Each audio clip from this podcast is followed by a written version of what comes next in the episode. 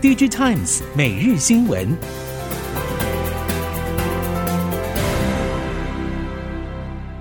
听众朋友们好，欢迎收听 DigiTimes 每日新闻，我是汪芳月，现在为您提供四月二十五号科技产业的新闻重点。首先带您关心。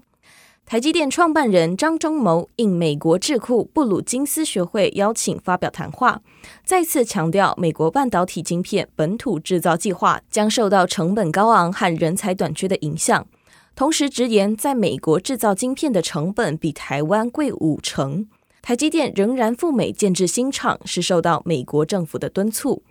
半导体业者对于台积电美国新厂的获利并不看好。但在海外扩产已成定局的情况下，台积电要能逆转获利，得从四大关键观察。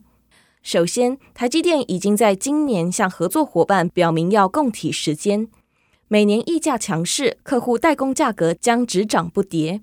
今年全制程调涨一到两成，以反映巨额投资成本。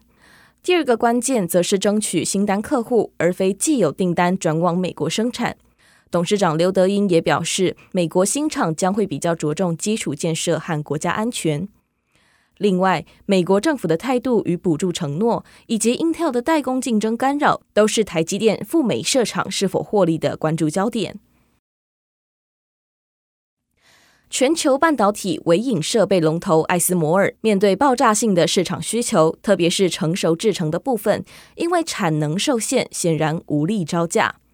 根据最新的财报，艾斯摩尔今年第一季营收年减百分之十九，季减百分之二十九。外界分析，正常情况下，艾斯摩尔会在荷兰总部进行设备的最终测试，完成后才会列入营收。但现在为了避免客户久等，艾斯摩尔加速出货，改为先将机台直接送到客户工厂进行安装和最终测试，导致认列营收的日期被延后。从这个角度观察，艾斯摩尔单季的惨淡业绩，反而是因为产品太受欢迎所导致。中国大陆昆山市原本已经有解封的迹象，然而又发出通知，从四月二十一号到二十七号，将电子供应链聚集的昆山开发区、高新区、花桥经济开发区和千灯镇划为风险防范区。供应链预估，这波风控将延续到五一长假以后。如果延后到五一长假之后才能复工，上海、昆山等于停工都超过一个月。厂商不仅损失四月营运成果，即使五一长假后顺利复工，是否能补上第二季业绩，也有很大的变数。有业者预估，复工的产能可能只有疫情发生产前的五到六成，而且料件和物流也都会是问题。对于鸿海在美国威斯康星州十点五代 LCD 面板厂投资，至今还没有显著的进展。鸿海美国策略计划负责人杨兆伦受访表示，鸿海选择俄亥俄州作为十点五代 LCD 厂设厂位置更有意义。俄亥俄州非常靠近美国东岸以及终端用户市场，而且物流会更好。而威斯康星州的商业状况以及投资环境巨变，是红海十点五代 LCD 厂没有在威斯康星州新建的主因。其中一部分原因跟威斯康星州州政府改朝换代有关。而 Intel 才在今年初宣布，将在俄亥俄州首府哥伦布市近郊投资两百亿美元新建两座先进制程晶圆厂，未来还将发展成所谓“细心脏地带”，最终发展为八座晶圆厂规模。在科技政策方面，带您了解，科技部从二零一八年五月启动智慧终端半导体制程与晶片系统研发专案计划，又称半导体射月计划，预计在今年五月执行完毕。半导体射月计划是因应人工智慧科技进步，大量智慧终端装置问世后，半导体业者面临如何达到更加运算效能、更低能源损耗、更好的感测能力。更快的平宽能力等技术瓶颈挑战所提出的专案计划，这项大型计划受到业界瞩目，是因为当时的台积电技术长孙元成在计划筹划期间就提供许多意见给政府参考。如今半导体射约计划四年期满，已经累计培育一千八百多位硕博士半导体人才，发表将近两百七十篇期刊以及七百多篇会议论文。这些人才离开学校后，大多由台积电、联发科、瑞昱、联咏等公司接收。Touch Taiwan 二零二二展览将在四月二十七号登场。主办单位台湾显示器产业联合总会理事长暨友达总经理柯富仁表示，台湾显示器产业正从制造转型到应用，现阶段在技术创新、量产化以及显示应用等三方面同步到位。无论在 Micro LED 或元宇宙等新兴议题上，台湾产业链都有机会在新显示平台上再创高峰。结合面板、LED 设备与材料等全环节掌握。柯富人指出，Touch Taiwan 是产业展现转型成果的地方。今年除了显示技术外，包括设备与材料、新创学研、低碳循环主题专区等，体现台湾的显示器产业正从面板本身的技术走向创新与应用的新趋势。下一则新闻带您关心在智慧应用领域。乌俄战争持续进行，为了支援乌克兰对抗俄罗斯的入侵，先进 AR 技术供应商与 AR 头盔制造商 Lightspace Technologies 将提供乌克兰五十套配备 AR 头盔辅助的远距武器操控系统。佩戴 AR 头盔的士兵可以在远处操作武器系统，依战术需求，士兵最远可以在十公里外遥控武器系统。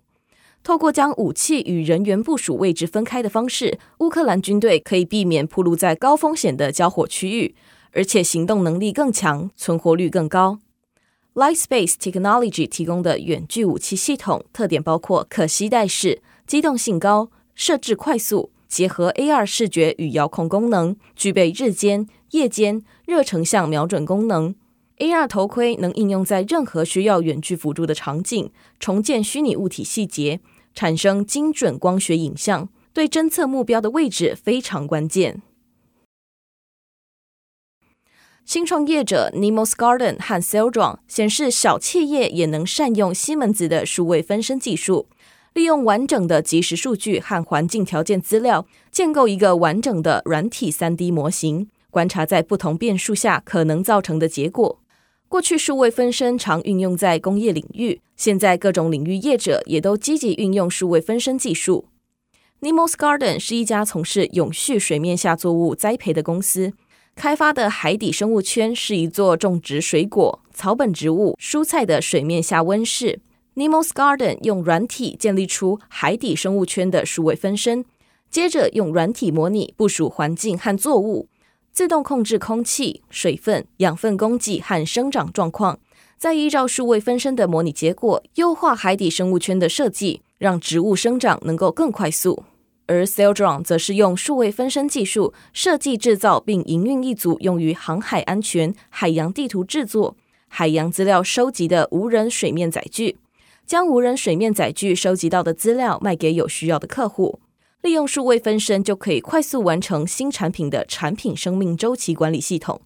Nemos Garden 和 s e l d r o n 的案例只是数位分身众多的潜力应用之一。预期未来数位分身技术将可以为产业创造出更多的创新机会。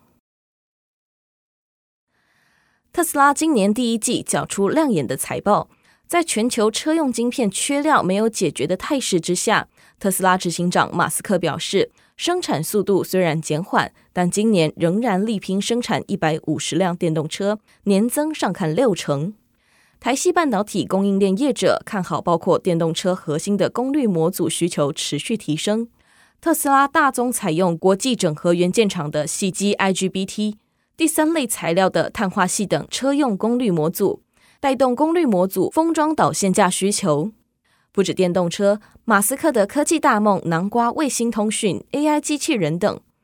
AI 应用更需要高算力的逻辑运算晶片作为超级电脑核心，举凡车联通讯、机器人等应用，作为云端核心的超级电脑及 AI HPC 不可或缺。甚至未来人形机器人所搭载的 AI 晶片会如何变化，都充满了对高科技进展的无限想象空间。这些都将是台湾半导体供应链与先进技术的成长愿景。以上新闻由 DigiTimes 电子时报提供，翁方月编辑播报。